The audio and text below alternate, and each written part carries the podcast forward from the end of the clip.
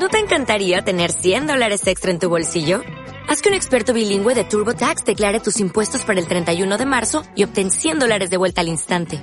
Porque no importa cuáles hayan sido tus logros del año pasado, TurboTax hace que cuenten. Obtén 100 dólares de vuelta y tus impuestos con 100% de precisión. Solo con Intuit TurboTax. Debes declarar para el 31 de marzo. Crédito solo aplicable al costo de la presentación federal con TurboTax Full Service. Oferta sujeta a cambios o cancelación en cualquier momento.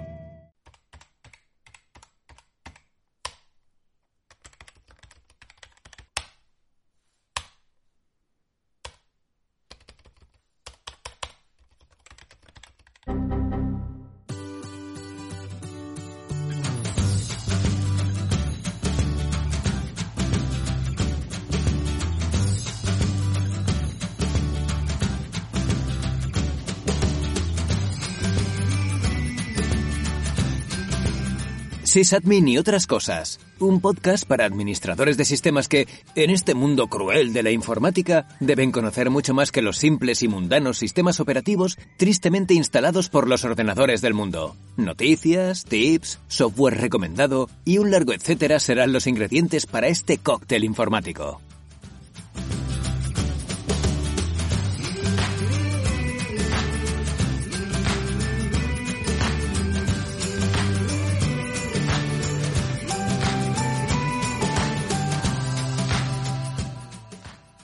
Buenas a todos y bienvenidos a un nuevo episodio, a un nuevo capítulo de Sysadmin y otras cosas. Lo sé, me he demorado, lo he hecho eterno, lo he postergado todo lo que he podido y más. Os pido disculpas a los muchos, pocos, medianos seguidores que tiene este, este podcast. Pero bueno, como comenté en el, en el episodio anterior, pues eh, bueno, pues he tenido una época desde, desde que grabé ese último episodio durante el verano y después eh, bastante saturada de trabajo, gracias a Dios con el tema de, la, de las páginas web, digo gracias a Dios porque bueno, eso se traduce en, en dinero a fin de cuentas, ¿no? Y, y bueno, pues eh, ha sido tal la saturación que los pocos momentos que he tenido de libertad, y estoy haciendo el símbolo de las comillas, el poco tiempo que he tenido de libertad, bueno, pues lo he querido aprovechar para descansar o para jugar a la consola o simplemente para evadirme un poco leyendo un libro o lo que quiera que hiciese, eh, para, bueno, lo, que digo, ¿no? Para romper esa dinámica de tanto trabajo, de tanto ordenador, de tanta tecnología y eh, poder desconectar un poco la mente, ¿no? La verdad es que tenía muchas ganas de volver a grabar, pero lo que digo, hay veces que la, la saturación y la acumulación de trabajo pues no te lo permiten. Pero bueno, gracias a Dios, aquí estamos otra vez. Y tenía muchas ganas, como digo, de, volver a grabar. De hecho, tengo dos o tres episodios eh, eh, más o menos escritas las escaletas, ¿no? Las ideas con las que voy desarrollando los episodios.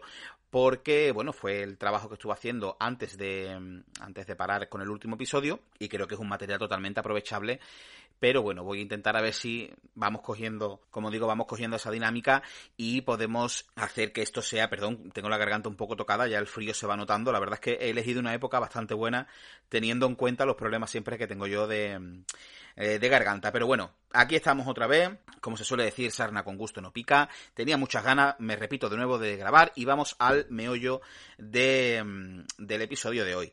La verdad es que le había dado, le había dado muchas vueltas eh, sobre, sobre con qué episodio volver a grabar. Y bueno, este es uno de los que, como ya digo, dejé escrito antes de, del parón y creo que era, que era bastante interesante de, por lo menos a mí me parece interesante de mencionar porque así conozco cuáles son vuestras, eh, vuestros entornos de trabajo, ¿no? Vuestros escritorios de, de, trabajo y también, pues, bueno, conozcáis el mío y sabéis con qué herramientas suelo trabajar diariamente. Eh, como digo, bueno, pues habéis escuchado que esto que acabo de decir, que voy a, voy a hablar un poco de, de, no sé cómo decirlo, si entorno de trabajo, mmm, si escritorio de trabajo, pero bueno, a lo que voy, eh, vamos, a, vamos al tema de, de, que, de lo que vamos a hablar en este episodio y ya pues eh, las escuchas dirán si, si es un tema interesante, interesante o no. Yo a día de hoy, mmm, como ya sabéis, ¿no? Y he comentado al principio del episodio, pues eh, tengo mm, mi trabajo principal, como ya sabéis, lo he mencionado algunas veces, de DBA de Amazon Redshift y aparte, bueno, pues también hago, hago páginas web, lo cual me lleva a que mm, mi entorno de trabajo se divide en dos entornos, valga la redundancia, totalmente dispares y en equipos distintos. Y, sí, habéis escuchado bien, ¿no? Dos equipos distintos porque, bueno, eh, a día de hoy eh, sigo trabajando desde casa y dispongo del ordenador portátil que tengo del, trabajo eh, y en dicho equipo, que es un, es un portátil HP, pues solo llevo a cabo las tareas relacionadas con mi, con mi puesto, ¿no? Eh, este ordenador pues tiene instalado muy a mi pesar Windows 10 y digo muy a mi pesar porque yo soy más de moverme en entornos Linux o incluso en, entornos de, de MacOS eh, pero bueno, esto no es algo elegible, es el típico ordenador maquetado de cualquier empresa y hay que aguantarse pues con, el sistema operativo con el que te, con el que te dan el equipo, ¿no? Eh, bueno, acabo de decir hace escasos segundos, eh, vuelvo a repetir, mis tareas actualmente de BA de Amazon Redshift, me refiero a la empresa, obviamente, aunque si es verdad que de vez en cuando, pues le echo una pequeña manita a mi compañero de, de Oracle, de Scorrecte, pum pum pum, y bueno, aparte de, estas tareas de DBA, pues también de sysadmin, ¿no? Voy haciendo algunos scripts para automatización de tareas, generación de, informes, etcétera, etcétera, ¿no? Eso ya lo, lo, expliqué un poco en el anterior episodio, que era el de los scripts, pero pero vuelvo a mencionarlo. La verdad que estoy un poco nervioso volviendo a grabar y es como que he perdido la dinámica que tenía antes de, la soltura, mm, leyendo las, breves ideas que voy apuntando en mi papel. Pero bueno, espero que me perdonéis. Esto es como si fuese un nuevo episodio piloto de, este podcast. A ver si me voy soltando poco a poco y, vamos con ello, ¿no? Bueno, el software que utilizo diariamente, o casi, en mi puesto de trabajo, vuelvo a repetir, de trabajo, pues es la, la Suite Office del paquete ofimático de, Microsoft, obviamente, con Excel y Outlook, que son dos programas que casi siempre tengo abierto. Bueno, el Outlook está siempre abierto, el Excel la gran mayoría del tiempo. Eh, porque bueno, cuando no estoy generando algún informe de rendimiento, pues estoy revisando alguno de, de, queries con mucho tiempo de ejecución en máquina, el estado actual de la base de datos con el número de tablas por esquema, eh, etcétera, etcétera. Bueno, el correo, pues como no es la vía oficial principal de, de comunicación. Tengo implementado eh, me parecía interesante comentároslo por si ustedes tenéis otro sistema y así podemos debatir un poco qué es lo que tenemos cada uno. Eh, tengo implementado, como digo, un sistema de categorización de los correos ya leídos. Es decir, yo le aplico una etiqueta de hecho o por hacer o documentación o cambios o algo que quiera resaltar, ¿no? Porque así me resulta muy fácil. los correos que tengo todavía por hacer, hay gente que los deja como no leídos. Yo soy de los que me pone nervioso tener un correo sin leer en la bandeja de entrada. Entonces yo soy, si el talk va bien, la verdad. yo soy de los que van leyendo los correos y los voy clasificando. Si es un correo a lo mejor de información interna de la empresa, bueno, pues los marco como no importante, no lo borro, pero lo tengo marcado como no importante. Eh, si es una tarea que, bueno, pues algo que, eh, algo que tengo que hacer o que no la puedo hacer porque tengo que pedir información a un usuario, lo que sea, pues la dejo como por hacer. Cuando es un hilo de correo, a lo mejor que tengo que pedir información para hacer alguna tarea o me están preguntando algo, lo que sea, y sé que ahí se acaba esa comunicación, pues le, marco como, como terminado. Si me llega una documentación o un comentario sobre una tecnología, cómo hay que usarla tal, tal, bueno, pues la marco como documentación y después pues es tan sencillo como hacer una criba de esos tipos de mensajes y así los, los encuentro de una manera más rápida que si lo tuviese todo en la bandeja de entrada sin ningún tipo de, de categorías, ¿no? También tengo una carpeta donde los correos automatizados por los procesos bash, perdón, que yo hago o que ha hecho otro compañero, bueno, son a fin de cuentas correos muertos que suelen llegar, eh, los derivo directamente a estas carpetas. ¿Por qué? Porque, bueno, así me aseguro que mi bandeja de entrada pues no esté siempre saturada de correo no lo voy a decir basura, pero sí quiero que sean correos vivos. O sea, es decir, un informe que se manda diariamente a las 6 de la tarde pues, sobre el estado, por ejemplo, que digo yo, de las tablas de la, de la base de datos, pues me parece un poco absurdo que eso llegue constantemente a la bandeja de entrada. Eso va directamente a una carpeta con el nombre de ese informe y diariamente, bueno, pues eh, lo que hago a primera hora, nada más que me, me conecto en el ordenador, es leer todos los correos, tanto la bandeja de entrada como los que están en esas carpetas. Pero en la bandeja de entrada es donde tengo la información, digamos, viva, ¿vale? Los correos vivos, ¿no? Por, por llamarlos de alguna forma. Otra de las herramientas que utilizo es Microsoft Teams, que es la otra herramienta del trabajo para una comunicación, digamos, más informal y más rápida, ¿no? Con los compañeros. Eh, para quien no lo conozca, bueno, pues podemos decir que, que es una fusión de Slack, eh, Skype, Messenger, el Messenger antiguo, ¿eh? no hablo de la Sofía de, Facebook, hablo del Messenger antiguo. Es, digamos, como un buen batiburrillo de utilidades donde puedes hacer llamadas, puedes compartir documentos, puedes hacer incluso una videollamada y compartir tu pantalla, puedes mandar GIFs, que eso es maravilloso porque en una mañana mala de trabajo pues oye, mandarle un GIF a un compañero que un compañero te lo manda a ti, pues te alegra, ¿no? Porque oye, está. De hecho, recuerdo que en una de las actualizaciones eh, nos quitaron los GIFs de, de Microsoft Teams y, y, no nos gustó a nadie. O sea, porque decíamos, no nos quitéis la herramienta que utilizamos para mm, socializar ahora que estamos durante el COVID, porque además esto fue durante el COVID. Y entonces, claro, para nosotros los GIFs era como una manera más de socializar entre los compañeros, ¿no? Con las bromas y demás, ¿no? Eh, otra de las herramientas que utilizo de, la suite de Microsoft es OneDrive, que, bueno, que incorporada, viene incorporada en, en, las últimas versiones de Office. Y es verdad que, bueno, que mi forma de trabajar es el local, eh, porque por ejemplo, si, si yo utilizo Excel y le doy a guardar documentos directamente en la carpeta de OneDrive, es decir, en la nube, ha habido ocasiones en las que la, el salvado de esos datos me ha dado error por cualquier cosa. A lo mejor me decía el nombre del fichero no es correcto, o sea, se rayaba de una manera eh, inexplicable, porque yo lo único, después lo único que hacía era le daba a cambiar el directorio de, de guardado en vez de la carpeta de OneDrive, lo guardaba en el escritorio y me lo admitía era un poco raro. Y eran ficheros a lo mejor que ya estaban previamente en la nube. O sea, no era un fichero nuevo que tú dices, que a lo mejor le ha metido un carácter raro. No, no, no, no. Nada. O sea, mm, de darle a sobreescribir y decirme error, ¿no?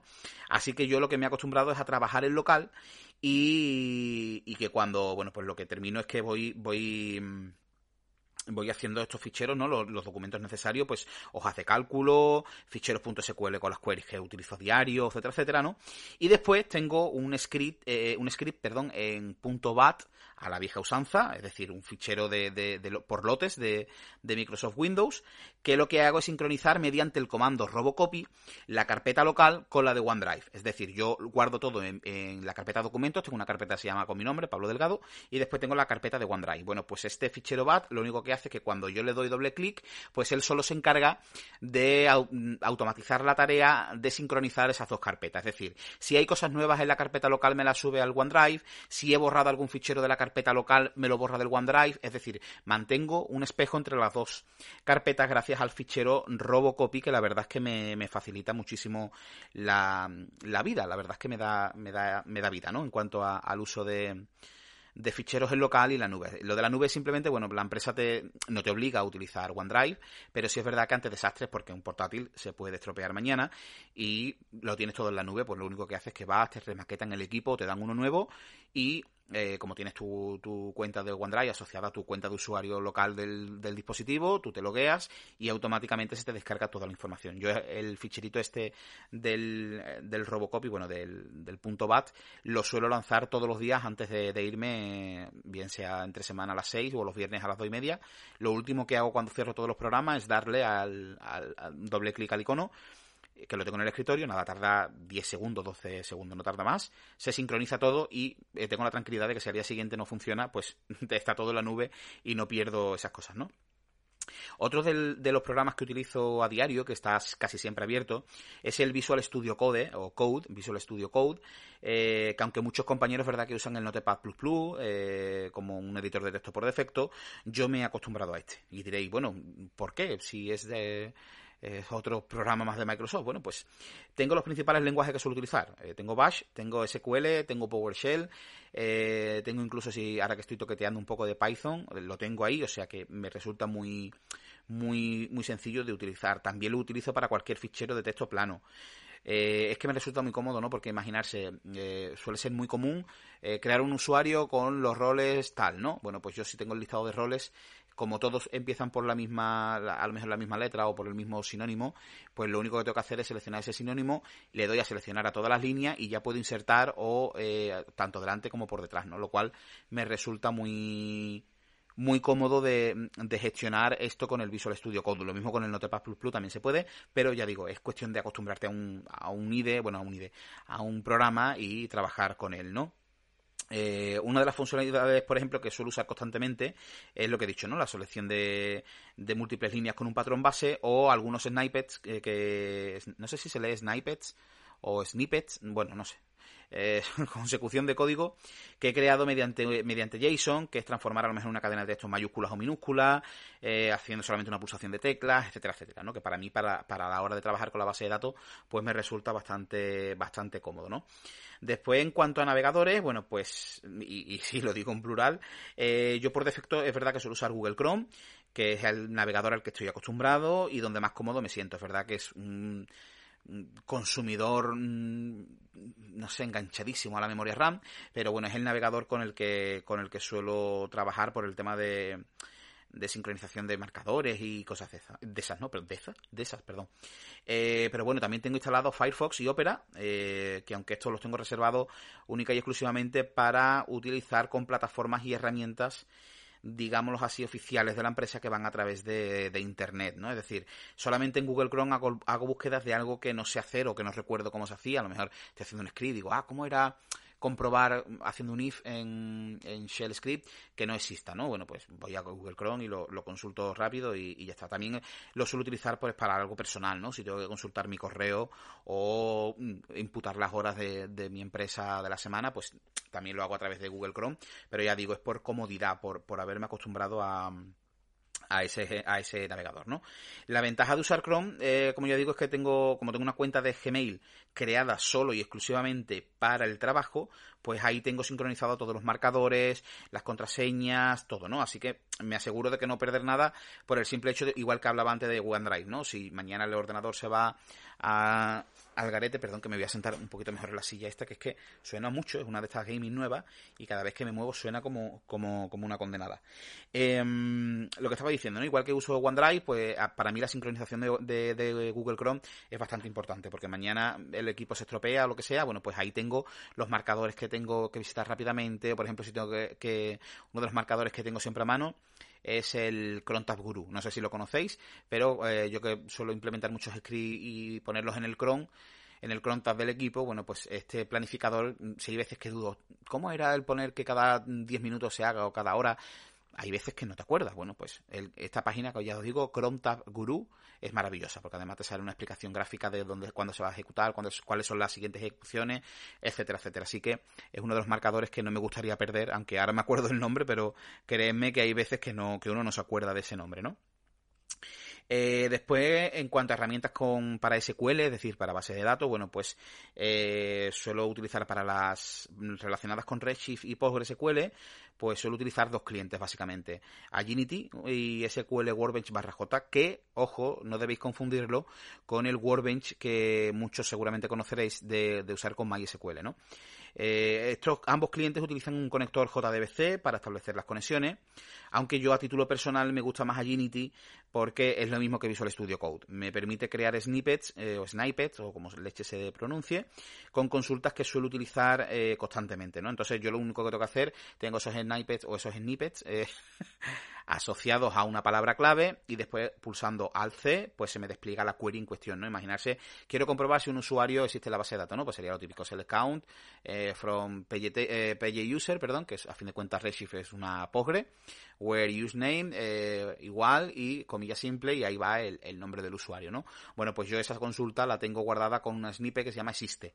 Yo pongo existe al C y automáticamente me sale esa consulta y además algo muy curioso y muy bueno que me parece que tiene Unity es que me, posiciona el cursor donde yo le digo. Entonces, automáticamente el cursor me sale entre las dos comillas simples.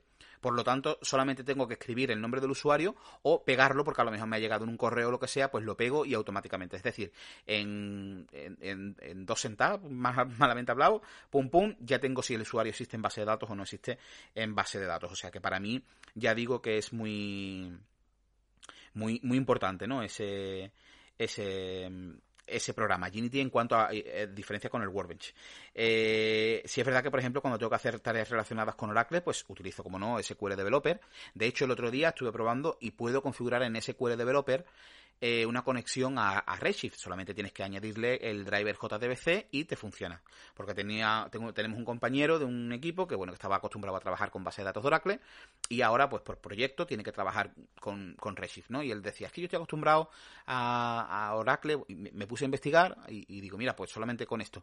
¿Por qué no me cambio a SQL Developer? Una cosa muy sencilla, igual que no me cambio a Unity o no me cambio a otro que, que también a otro cliente que he ido probando de SQL, por eso no abandono a Unity. A Unity tiene una cosa muy buena que a mí me gusta en especial, y es que a la izquierda me sale el típico explorador de árbol de la base de datos, pero además me salen los usuarios y los roles. Me diréis, en SQL Developer se puede, sí, solamente si son de Oracle. Si son de otros motores de base de datos, eh, por lo menos con Redshift, hablo eh, con la que lo he probado, a lo mejor con MySQL funciona, no deja listar los usuarios y los roles. Entonces, Agility sí que tiene esto, y para mí es muy sencillo, porque es algo que hago muy mecánico, bueno, muy mecánicamente no, suelo hacerlo muy constantemente. Así que siempre tengo listado a la izquierda y solamente con desplegar si es rol o si es usuario, pues puedo sacarlo rápidamente, ¿no? Porque no siempre se acuerda uno de memoria de, los nombres de los roles o de los usuarios. Em, para tareas también de, de Redshift, es verdad que he dicho antes que utilizo el Workbench barra J, pero también suelo, utilizar PGAdmin. Pero no, no lo he tocado tanto, me gusta más el, el, el, para, ese, cometido se utiliza más el Workbench barra J que, que el PGAdmin. Otro de los programas, y este puedo asegurar que es un descubrimiento maravilloso, es Mobaxter, que es mi cliente SSH favorito. Yo empecé como, imagino que empezamos todos, con, con Putty o con Putty o como leche se escriba, eh, se, se, pronuncie mejor dicho, aunque eh, a mí Putty no me, no me llegaba a convencer del todo, siempre notaba que me faltaba algo. Y estuve probando en otros clientes, bueno, pues como Kitty, que siempre me... pero era siempre lo mismo, ¿no? Me faltaba algo. Y recuerdo que un antiguo compañero, el antiguo DBA Oracle que teníamos en la empresa, otro gran amigo, un fuerte abrazo, Antonio, eh, me dijo que él utilizaba MOBA y yo no lo había usado nunca, no sabía qué programa era. Me dijo, tío, bájatelo, pruébatelo. Y la verdad es que es súper, súper, súper cómodo porque nada más que fue probarlo, que podéis tanto instalarlo como bajarlo la versión portable, ya eso a, a decisión vuestra y me enamoré de ese programa. Me enamoré completamente. Porque no solamente te permite en un, en un solo programa conexiones SSH, sino que también dispone de Telnet, RSH, Remote Desktop para Windows, VNC, FTP, SFTP. Es una auténtica barbaridad. Otra de las herramientas que trae, además, es un gestor de credenciales, el cual te asocia un usuario clave a un servidor, por lo que cuando tú te vuelvas a conectar la próxima vez, pues eh, se conecta sin preguntarte el usuario y contraseña. Eh, me diréis, esto no es seguro. Vale, si, si, haces eso puedes habilitar una opción que sea bloquear todas las conexiones. Es decir, tú abres MOBA y hasta que no metas tu contraseña de desbloqueo no se va a ver el listado de, de servidores ni vas a poder acceder para modificar ni ver contraseña. O sea que sin problemas. Eh, hay también una utilidad que está actualmente en fase de desarrollo y es que el navegador de ficheros lateral, ¿vale? Que es, eh, tienes a la derecha, digamos, el 90% de la pantalla, aunque esto, como sabéis, es regulable, el 90% de la pantalla, hablamos siempre en horizontal, eh, tienes eh, lo que sería la consola y a la parte izquierda pues tienes un navegador de ficheros, ¿no? De carpetas y demás. Bueno, pues hay una utilidad que están en fase de desarrollo que ojalá no tarde mucho, que es que el navegador de ficheros lateral va a la misma carpeta donde tú te cambies en consola, es decir, tú estás en la carpeta documento y haces cd, eh, raíz, TMP, lo que sea, bueno, pues el, navegador de la izquierda se cambia. Eso actualmente no, no funciona muy bien, está en, está en desarrollo, pero ya digo, para mí es muy cómodo, ¿no? Porque estoy, siempre estoy moviéndome entre, entre directorios, viendo ficheros, tal, tal, pues para mí es más cómodo que también el de la izquierda me acompañe cuando me, cuando me muevo. Otra de las cosas buenas que tiene MOVA, que es que permite splitear la pantalla, es decir, partirla hasta en cuatro terminales diferentes. Es decir, yo puedo tener cuatro, cuatro ventanas abiertas a la vez y ver lo que está pasando en las cuatro, ¿no? Eh, incluso también otra cosa que me parece muy curiosa es que puede tener esas cuatro ventanas abiertas y puedes mandar el mismo comando a esas cuatro ventanas, lo cual imaginarse, oye, que puede ser, ¿eh? que nosotros tenemos a lo mejor un servidor que tiene cuatro nodos, por ejemplo, y necesito mandar el mismo comando a los cuatro. Bueno, pues no tengo que ir abriendo de uno en uno y escribiendo. En los cuatro, pum, lo mando y, y, Santas Pascuas, o sea, es muy, es muy cómodo. Eh, tiene también, bueno, tiene también yo la que estoy usando, una versión gratuita con algunas limitaciones. Por ejemplo, como el número de sesiones que puedes guardar. Yo tengo el máximo, que creo que son 12, eh, pero bueno, siempre vas a poder añadirla, lo único que no se te quedan guardadas. Vas a tener que borrar alguna de las anteriores. Eh, tienes una licencia Pro de 49 euros, que yo personalmente eh, quiero, quiero adquirirla porque me parece que es 49 mm, euros por esta herramienta. Es muy poco dinero lo tengo como gasto pendiente, pero siempre solemos postergar los gastos que realmente son necesarios, los postergamos. Y los menos mm, los menos necesarios los hacemos cuanto antes, ¿no? Pero bueno, lo tengo ahí y es verdad que, necesito, necesito y quiero apoyar a, los desarrolladores de MOBA. Y a vosotros recomiendo que si utilizáis muchas consolas y os, os soléis conectar mucho a equipos mm, remotos, sea Windows, porque tiene también el escritorio remoto de Windows, pues que adquiráis la licencia y que apoyéis el desarrollo de este software. Eh, y otra de las herramientas que tengo por aquí apuntada en el papel es el Softerra, el EDAP Browser, que bueno, que a fin de cuentas es un cliente de, de LEDAP, ¿no? Sin más misterio, no tiene, no tiene otra cosa. Aunque es verdad que yo, por ejemplo, me he desarrollado un shell script eh, con una herramienta para las tres o cuatro opciones que suelo utilizar más a menudo en el Softerra. ¿Por qué he hecho esto del script? Bueno, pues porque eh, para mí, o sea, el script, perdón, el Softerra, tengo que abrir Softerra, tengo que conectarme al servidor, tengo que esperar que se descargue todo el árbol, ahora tengo que buscar la consulta que quiero ejecutar, tengo que meter el dato que sea, en fin, son muchos pasos. Y yo soy una persona que en el trabajo me gusta eh, ahorrar ahorrar trabajo, ahorrar tiempo, ¿no? Entonces, eh, me gusta mucho hacer algo por consola. ¿Por qué? Porque yo la consola, tengo la consola siempre abierta, le doy, me meto en mi, en mi herramienta maravillosa de, eh, de LEDAP y hago lo que quiero. Que quiero buscar un usuario por su código de usuario y quiero sacar el nombre o el email, pues tengo la opción. Que los quiero al revés, pues lo tengo también. Es un menú, 1, 2, 3, 4, meto el numerito, meto el dato que necesita para filtro y ala, y me lo trae lo que necesite. Incluso puedo derivar a ficheros externos, etcétera, etcétera. Es una herramienta que yo me he hecho para por agilidad mía. Si es verdad que cuando necesito algo más, a lo mejor más complicado, pues ya sí que recurro al Softerra, ¿no? Pero para las cosas estas así básicas, pues es lo que, lo que suelo utilizar. Y bueno, como última herramienta así a nivel de programas que utilizo, bueno, pues eh, pantallazos. Pantallazos para juntar a un correo, para juntar en un informe, etcétera, etcétera. Antes usaba Monosnap, que es una herramienta que descubrí cuando estaba en Hormigas en la Nube pero en realidad que es que con la utilidad de, recorte y anotación de que trae hoy en día Windows 10, pues me sobra, porque es para hacer tres capturas tontas y juntarlo en algún sitio. Así que tampoco verá que puedo incluso editar las fotos si quiero poner alguna flechita, puedo hacer circulito, en fin, las, los añadidos ¿no? que le haces a la captura de pantalla, pero normalmente yo suelo hacer una captura en bruto y ponerla en el, en el sitio donde corresponda, ¿no? Con respecto al software, bueno, pues esto es todo lo que, lo que yo utilizo. En cuanto a hardware y dispositivos, bueno, pues como he dicho antes, el, el portátil del trabajo es un HP que está conectado a una pantalla externa de la marca, de la marca Samsung. Es una cama business que tenía por ahí arrumbado y, la verdad que es de 22 pulgadas y me resulta me resulta bastante cómodo. Me acostumbré, es verdad que me acostumbré hace muchos años en, en, casa, ¿no? Sobre todo al trabajo de pantalla dual, y en la oficina nada más que tenía la pantalla, porque antes yo no tenía portátil, tenía una torre, una sobre, un sobremesa. Yo tengo el portátil a raíz de esto del COVID, ¿no? Entonces yo estaba acostumbrado a, la pantalla dual y es verdad que cuando entré en la empresa me costó mucho trabajo acostumbrarme otra vez a trabajar por lo menos allí con una sola pantalla. Entonces aquí estar con 24 en vez de con una de 15 y además tener las dos en, la, en, la en el portátil siempre suelo tener algo que si tengo que hacer algo a doble vista, pues ahí lo tengo, pero lo menos importante y lo importante donde tengo que centrar el foco en la pantalla grande, ¿no? Me resulta más cómodo. Y por último, bueno, pues lo que tengo también es un teclado Lenovo, también de una cama business, eh, con reposamuñecas incorporado, que eso es súper importante. Paso muchas horas delante del ordenador, por lo tanto necesito que tenga un reposamuñecas en condiciones. Eh, tengo un ratón Logitech, un M705 inalámbrico, maravilloso, y unos altavoces Mars, Mars Gaming, creo que era de la marca Mars Gaming, si lo estoy mirando ahora mismo los altavoces Mars Gaming, que los compré en, Amazon por 9 euros y suenan maravillosamente.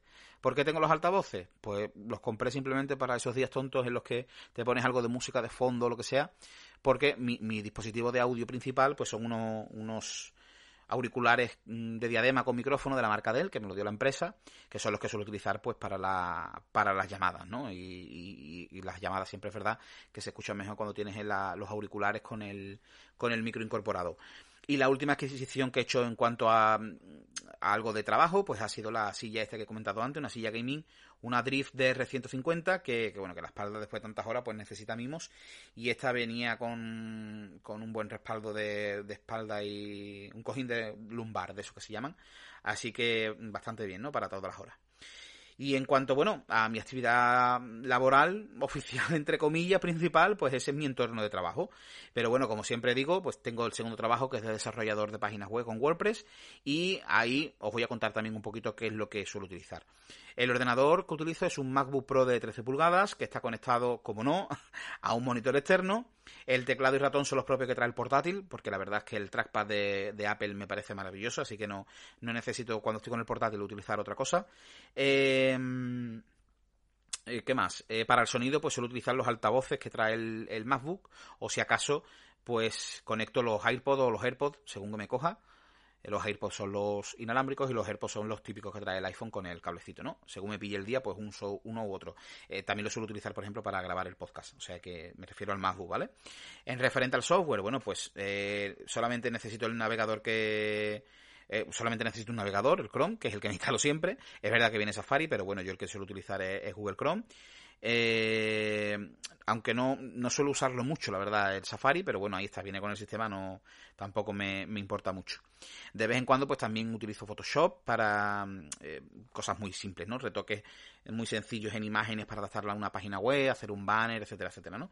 Eh, aunque sí es verdad que intento siempre que los clientes sean los que me, me proporcionen su material gráfico necesario, pero bueno, siempre ha, habido que retocar algo, que añadir algo, así que bueno, pues lo tengo ahí en Photoshop, pero ya digo, para algo muy, muy, muy, muy puntual. Eh, para el tema de imágenes y recursos gráficos necesarios para el tema este del desarrollo web. ¿Qué es lo que utilizo? Pues suelo tirar de portales que ofrecen material bajo licencia libre. Eh, o, si acaso con referencias al autor, tipo FreePic o Icon Finder o cualquier cosa de esta. Y bueno, como digo, pues también lo utilizo para grabar el podcast. Lo que lo que utilizo es una el Unity, es el micrófono eh, yo sé que mi amigo Yoyo me va a matar, pero es un Tonor, de la marca Tonor, que no sé qué marca es, de Amazon, me lo regalaron por Reyes mi madre y mi hermana. Y bueno, tengo en proyecto comprarme un Rode Procaster, pero de momento, pues este es el que tengo, ¿no? No está mal del todo, pero es verdad que bueno, que, quiero mejorar el micrófono. Y después, bueno, pues lo tengo conectado a una mesa de mezclas, una, una Behringer Xenix Q802 creo que es, con esas con, esto con lo que grabo el podcast, no necesito mm, gran cosa y mi papel y mi boli maravilloso donde voy apuntando mis ideas y a partir de ahí pues, voy desarrollando el, el, episodio en, cuestión, ¿no? Y bueno, pues hasta aquí mi entorno de trabajo o mis entornos de trabajo diarios. Sé que este episodio, al ser el de vuelta, pues tampoco es nada del otro mundo. Eh, os pido disculpas, pero bueno, es un episodio que grabé. En realidad este era el que iba a hacer eh, antes de las vacaciones de verano, o sea, mi, idea cuando yo grabé el, podcast del Screen y demás era parar en verano, los meses de julio y agosto, y este digamos que era el episodio antes de irme, ¿no? Y bueno, ya que lo tenía escrito, digo, oye, pues es interesante también porque a mí me gusta mm, saber mm, qué es lo que tienen gente que trabaja como yo en informática, cuál es el software que utiliza a diario, oye, porque eh, sin ir más lejos, como os he comentado, MOBA, yo no lo conocía y gracias a un compañero, oye, pues lo he descubierto. Eh, otro compañero, el que he mencionado antes, eh, Javier, bueno, no dije su nombre, Javier Palacio, he dicho antes lo de Descorrecte, me, me, ha recomendado también un sistema como una wiki personal que te creas en tu ordenador en modo local, que lo único que te hace es generarte un fichero HTML y lo que puedes hacer es que vas, vas escribiendo notitas y, oye, pues mira, he descubierto este comando, él lo utiliza mucho para los comandos de Linux. Y se lo, tiene ahí, ¿no? Y ha, hecho como una especie de una wiki para el tema de... Yo es verdad que me tengo que poner con eso, lo tengo ahí parado, pero que me pareció interesante. Por eso digo que, que lo que me llamaba la atención de este episodio era conocer, sobre todo, si me queréis hablar en los comentarios y demás, pues cuál es vuestro software que ustedes digáis, oye, este software para mí, pruébalo porque este software para mí es eh, primordial. Yo en mi caso os he recomendado MOBA porque a mí parece que voy a comisión, pero no, desde que lo probé me, me encantó, así que os lo recomiendo. Y por eso digo que me pareció interesante este episodio sin, sin otro miramiento, ¿no? Que, que, fuese este el de comentaros un poco cuáles son las herramientas que yo utilizo y bla, bla, bla, bla. Así que nada, hemos llegado al final de este episodio que si no recuerdo mal, porque ya como hace tanto tiempo que no grabo, es el, el capítulo 9 de la segunda temporada. Eh, en breve tendré que cerrar la temporada 2. Me da vergüenza cerrarla con tan pocos episodios, pero bueno, las cosas han venido como han venido y ya está. Aunque sí es verdad que estoy pensando en quitarlo de las temporadas porque es un poquito absurdo, pero bueno, mm, vamos a ver, no sé todavía qué es lo que voy a hacer. Esto al final es como cuando dije de que iba a cambiar los nombres de los episodios, lo cambié y bueno, al final se va adaptando uno. Es que al principio lo veía muy guay, eso de la primera temporada, segunda temporada, tercera temporada, pero ahora yo digo, bueno, ni que fuese de Vivan Theory como para tener temporadas este, este podcast, con que tenga episodio tal, tal, tal, tal, pues ahí vamos, ¿no? No sé, ya os digo que no sé todavía qué es lo que voy a hacer, así que ya lo iréis descubriendo con el paso del tiempo. Nada, que no me enrollo más, que si queréis que me contéis en los comentarios, eh, en mi correo, donde queráis. Que sabéis que tenéis siempre abierta las redes, mis redes sociales, me buscáis como Pablo Delgado Flores. Eh, me podéis también escribir el correo hola arroba pablodelgadoflores.com o en los comentarios propios del podcast, ¿no? Me podéis comentar pues cuál es el software que os interesa, cuál es el que os gusta, cuál debería de probar, etcétera, etcétera. Lo que sí os, pido, por favor, como siempre, que si no estáis suscritos, por favor, que os suscribáis, por favor, para yo volverme a subir arriba con ganas de seguir grabando. Mm, ¿Y qué más? Yo creo que ya está, ¿no? He dicho esto, tal, tal. Y bueno, que muchas gracias por haber esperado, que incluso ha habido un par de, oyentes, oyentes, me creo aquí que Jiménez, pero bueno, sí, oyentes, ¿no? Los que escuchan podcast, o a fin de cuentas lo que hacen es oírlo. Ha habido un par de oyentes que me escribieron por privado en iBox y me dijeron, o, por Twitter, no recuerdo, eh, que por favor, que, oye, que cuando iba a volver, que le gustaban mucho los episodios. En fin, yo lo hago lo mejor que puedo y de verdad que muchas gracias, porque a fin de cuentas esos son los mensajes que me han hecho decir, oye, venga, ya me tengo que poner y, y hay que hacerlo. Así que nada, espero que dentro de poco escuchéis el episodio, el siguiente me refiero, y hasta entonces, pues como siempre, un saludo.